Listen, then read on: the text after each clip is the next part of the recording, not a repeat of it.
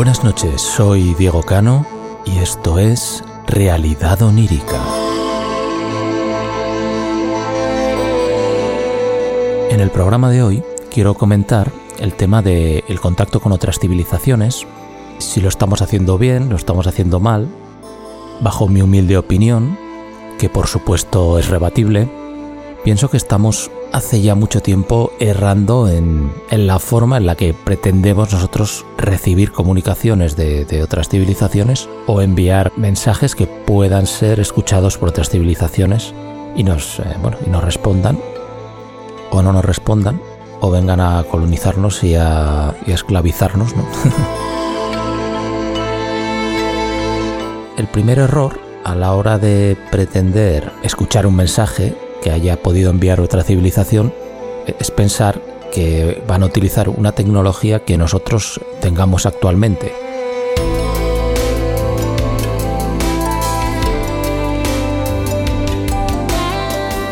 Porque igual pensamos que ellos ya han deducido que, puede recibir una, una civilización miles o millones de años menos avanzada que ella y entonces plantearse que puedan haber utilizado tecnología mucho más antigua que ellos ya han superado.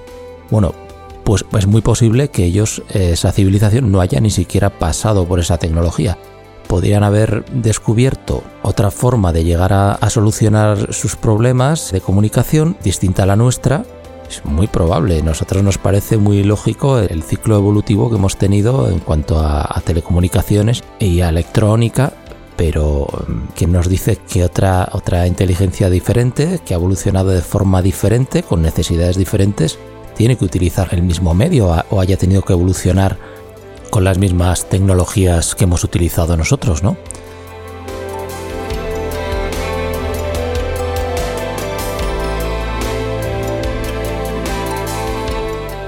De forma que, ¿cómo podemos entonces detectar un mensaje de una civilización si no sabemos con qué tecnología lo ha enviado, ¿cómo vamos a saber cómo recibirlo?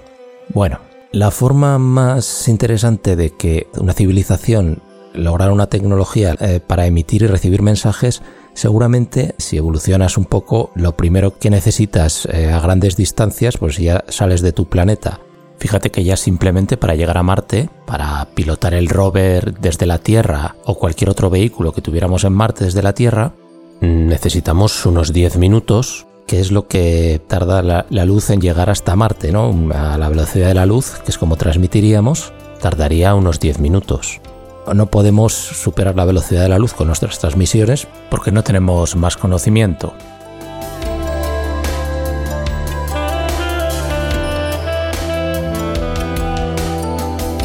Entonces, fijaos qué locura que es pilotar un rover por Marte que has tardado igual 20 años entre desarrollarlo, enviarlo y tal.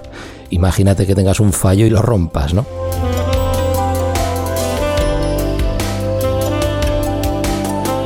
Pero si pudiésemos pilotar nosotros ese vehículo en tiempo real, sin ese delay, sin ese retardo, sería como pilotar un avión no tripulado en la Tierra.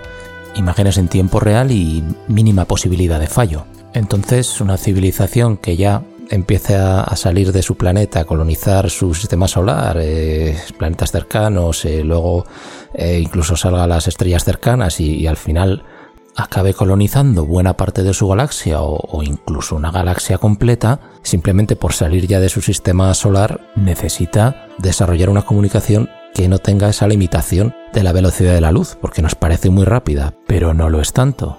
La fibra óptica funciona a esa velocidad y cuando nosotros nos conectamos a Internet, el retardo, el delay que tenemos es de unas pocas milésimas de segundo. Y parece una tontería, pero enviar y recibir paquetes de datos a esa velocidad no nos da control absoluto. Solo tenemos que fijarnos que las páginas web ni en el ordenador más potente se cargan instantáneamente. Ese delay se nota. Entonces, una civilización así necesitaría una tecnología que no tuviera esos límites. ¿Qué tecnología conocemos nosotros que no tenga esos límites? Pues sí que conocemos una tecnología, aunque de momento está en proceso de desarrollo y le falta mucha investigación, a pesar de sus capacidades increíbles ya demostradas. ¿Qué tecnología es esta? Pues el entrelazamiento cuántico.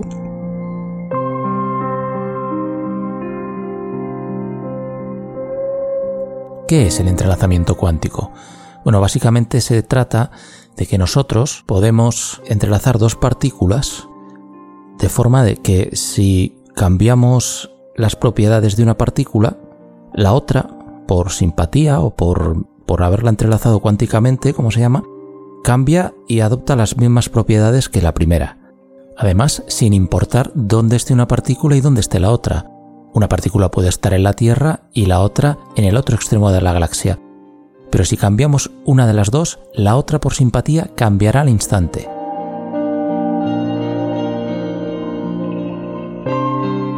Sobre esto se hablaba en Cuarto Milenio hace unas cuantas temporadas. Hay un programa que además se titula Entrelazamiento Cuántico, en el cual el doctor Gaona pues, nos explica cómo funciona, qué se ha logrado ya con esta tecnología, eh, cosas increíbles. Por ejemplo, que una partícula entrelazada cuánticamente le emitimos luz y en otra partícula separada por miles de kilómetros con un fotosensor conseguimos ver que emite luz. O sea, nosotros le proporcionamos luz a una partícula y la otra partícula gemela entrelazada cuánticamente emite luz. Claro, esto, imaginémonos cómo funciona la fibra óptica, cómo funciona cualquier cable de datos. Al fin y al cabo son ceros y unos. En este caso sería, hay luz, no hay luz.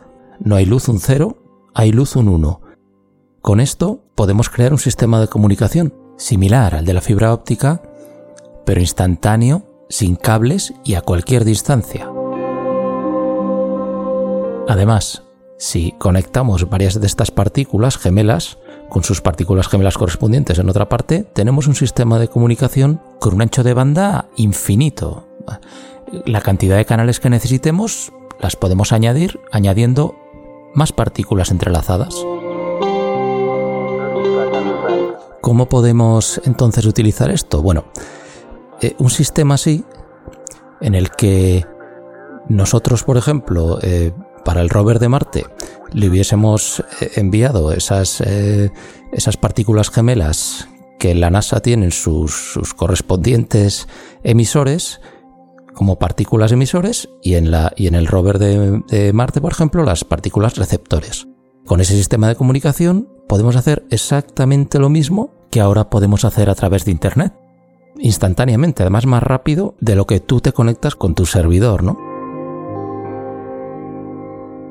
Bueno, pues esto si lo extrapolamos aún a un planeta, si somos capaces de enviar, por ejemplo, un vehículo a la estrella más cercana, a un planeta de la estrella más cercana, podríamos eh, estar recibiendo, por ejemplo, imágenes de vídeo en tiempo real, controlando ese vehículo en tiempo real. Esto mm, sería lo único aceptable para una civilización que realice viajes interplanetarios, viajes interestelares o incluso viajes intergalácticos. Bueno, pues ahora imaginémonos cómo podemos utilizar esto a nuestro favor para recibir un mensaje. Si nosotros nos pusiéramos en la tesitura de que una civilización ha podido utilizar este medio para enviarnos un mensaje, tendríamos que buscar cómo nos ha podido enviar esas partículas gemelas de las que ellos, de las que esa civilización tiene sus emisores. Ellos tendrían sus partículas emisoras y que nos hubiesen mandado las partículas receptoras. ¿Cómo se podrían haber enviado? Si ellos nos las hubiesen enviado a la velocidad de la luz, por ejemplo, en forma de fotones o, con algún tipo de vehículo que llegó a la Tierra hace miles de años eh, y que estuvieran aquí, si pudiéramos encontrarlas o, o supiéramos cómo localizarlas, una vez teniendo esas partículas, podríamos intentar ver de qué forma cambian sus propiedades y si ahí hay algún posible mensaje. Si encontramos variaciones, fluctuaciones eh, de sus propiedades, podríamos encontrar quizás un mensaje ahí, ¿no? Y sintonizar ese mensaje y recopilar los datos pasarlo a datos y bueno, incluso luego si nosotros cambiásemos las propiedades de esas partículas, podríamos también enviarles mensajes a esa civilización. Lo cual nos crearía una conexión inmediata. Aunque el problema aquí está en que ellos hayan enviado eso a la velocidad de la luz, si imaginémonos la, una estrella que esté a 16.000 años luz, serían 16.000 años lo que hubiese tardado en llegar esas partículas hasta aquí, que nosotros pudiésemos recoger y luego eh, enviarles mensaje. Claro, nosotros entonces al enviar ese mensaje, a ellos les llegaría instantáneamente, pero ya habrían pasado 16.000 años, ¿no? Si está a 16.000 años luz, pues 16.000 años desde que recibimos, esas partículas para poder efectuar estas, estos mensajes, ¿no? Para recibir y enviar estos mensajes. Pero eh, hay una característica muy curiosa que eh, todavía se está estudiando que permite que podríamos enviar incluso un mensaje al pasado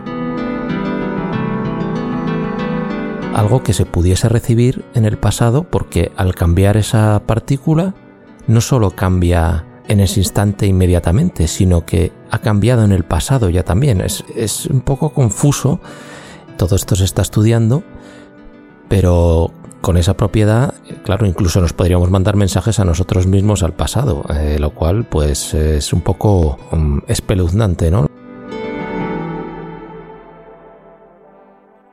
Pero claro, eh, si conseguimos controlar esa tecnología, imaginémonos, recogemos esos fotones o esas partículas que nos hayan enviado y les enviamos un mensaje que a ellos les llega en el momento eh, del pasado, del futuro en que esté, da igual. El problema de esto es que, claro, el mensaje tiene un tiempo. Si vas a crear un mensaje que dure 10 segundos, necesitas esos 10 segundos. Si no hay tiempo, no puedes crear variaciones o datos que se puedan leer. Entonces, bueno, yo creo que eso habrá que estudiarlo, pero es una posibilidad muy importante. Después hay otra opción dentro de este tema del entrelazamiento cuántico que es, digamos, encontrar la clave para entrelazar cuánticamente una partícula que ya tengamos aquí con otra que esa civilización tenga allí. Eh, si ellos nos dan, diríamos que es como un código que como una fluctuación magnética, como si le hacemos fluctuar en una frecuencia determinada con unos tiempos determinados, unos ciclos determinados. La otra partícula está también eh, fluctuando en esos ciclos que se le está provocando en, la otra parte y al hacerla fluctuar en ese ciclo se entrelaza cuánticamente. No ya que la hayamos tenido que separar anteriormente una de otra, sino que directamente las entrelazamos cuánticamente desde un sitio a otro. ¿Qué necesitamos? La clave. Necesitamos la secuencia y claro, cómo poder llegar a interpretarla.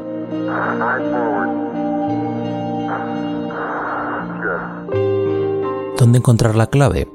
Bueno, pues por ejemplo, eh, hay una estrella, eh, estrella pulsante la han llamado, KIC 552848 o algo así creo que se llama, que cada seis horas, creo, realiza un ciclo, unas fluctuaciones, unas pulsaciones que se repiten cada seis horas, se repite exactamente igual.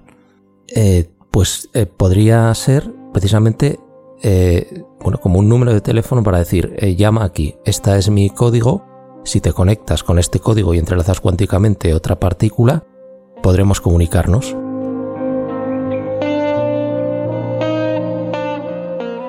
Esto es lo más interesante que veo ahora, aunque esto para otras civilizaciones eh, igual es como para nosotros el tam tam, ¿no? Eh, pero bueno, ya estamos un poquito más cerca. Y bueno, eh, hasta aquí el programa de hoy. Espero que os haya resultado interesante, siempre desde la máxima modestia. Yo no todo se puede rebatir y, seguramente pues no habré estado acertado en todas mis conclusiones y no tendré todos los datos, pero creo que es una buena posibilidad. En cualquier caso, espero que os haya gustado y hasta otra.